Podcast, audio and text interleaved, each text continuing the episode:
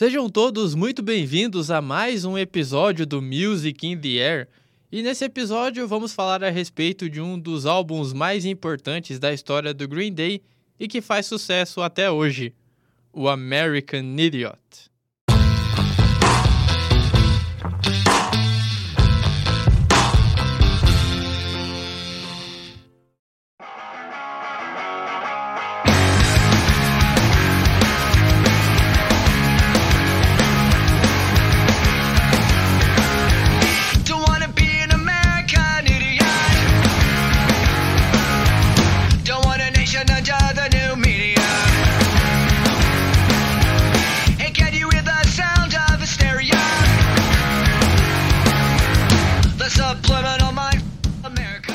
No fatídico dia 21 de setembro de 2004, o Green Day lançava seu oitavo álbum de estúdio, intitulado American Idiot, dois anos após o trabalho anterior. Com esse disco, a banda formada por Billy Joe Armstrong, Mike Dirt e Trecu tentava alcançar voos maiores que os álbuns Duke de 1994 e Warning de 2000. Com isso, o grupo apostou em um disco conceitual, contando a história de Jimmy, um jovem americano de classe média alta, considerada por seus amigos um anti-herói, e que se mostrava um símbolo da geração frustrada e insatisfeita, com períodos marcados com conflito, como a Guerra do Iraque, por exemplo.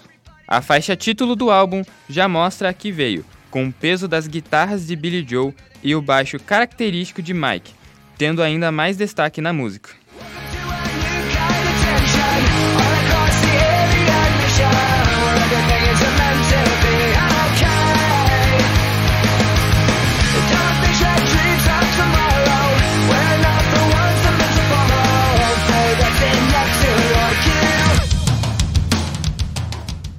Após essa introdução de quase 3 minutos de duração, somos levados para a história de Jimmy em Jesus of Suburbia, uma ópera punk que é dividida em cinco partes, intituladas Jesus of Suburbia, City of the Damned, I Don't Care, Dearly Beloved e Tales from Another Broken Home, com duração de quase 10 minutos de faixa em seu tempo somado.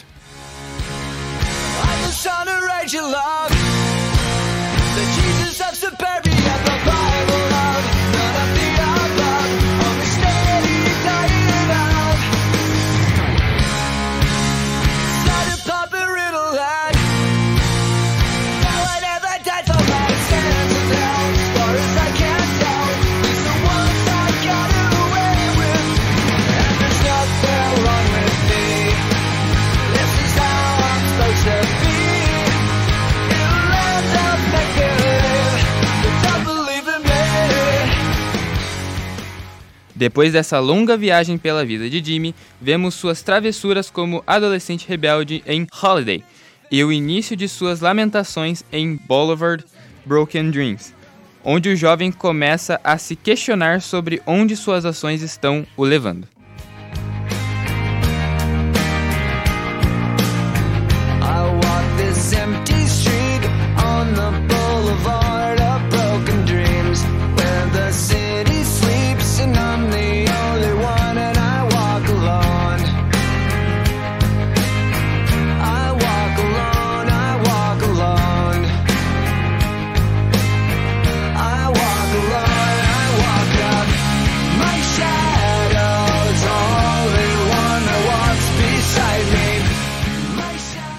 Claro que ainda vemos a rebeldia de Jimmy em Are We The Waiting e Saint Jimmy, como alguém que quer insistir na ideia de ser independente dos pais e seguir sua vida só curtindo, mas esses dias estavam contados.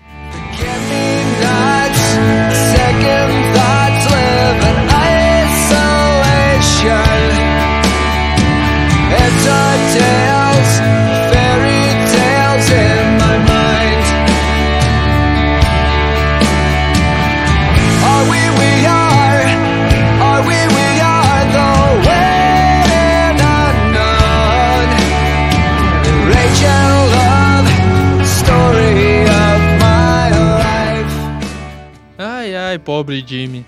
Seria tão mais fácil se você escutasse seus pais, seus amigos, sua namorada. Mas fazer o que, né?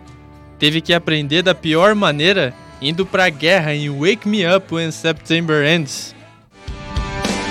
Summer has come and passed, the innocent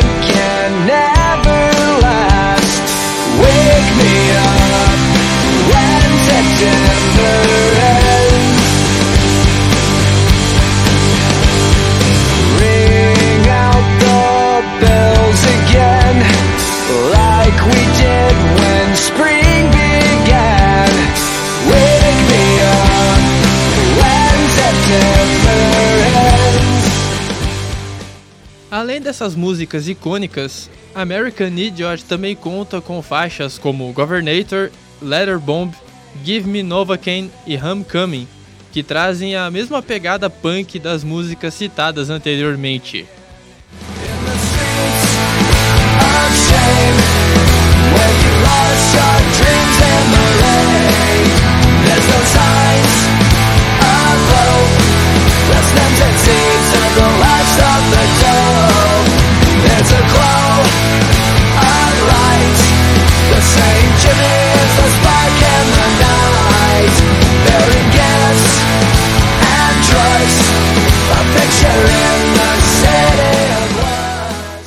American Idiot ganhou seis prêmios, incluindo o Grammy de Melhor Álbum de Rock e um Europe Music Awards na categoria de Melhor Álbum, além de outras quatro indicações.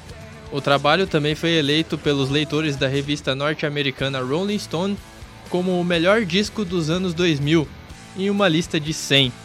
American Idiot é daqueles discos que você ficaria horas ouvindo sem parar e nunca iria enjoar de tão bom que é.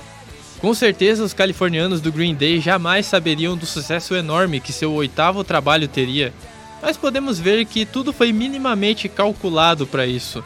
Afinal, músicas tão icônicas tocam até hoje em rádios e streamings, daqueles que amam o trabalho da banda, coisa que veremos cada vez mais dificuldade em ter daqui para frente.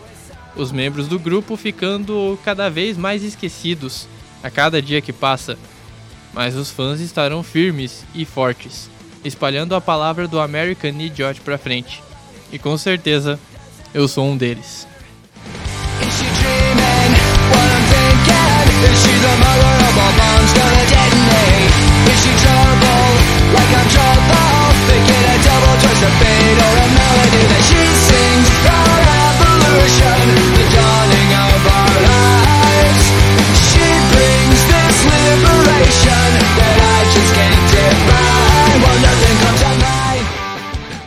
esse foi mais um episódio do Music in the Air, agradecendo a presença de Thales Gil aqui conosco.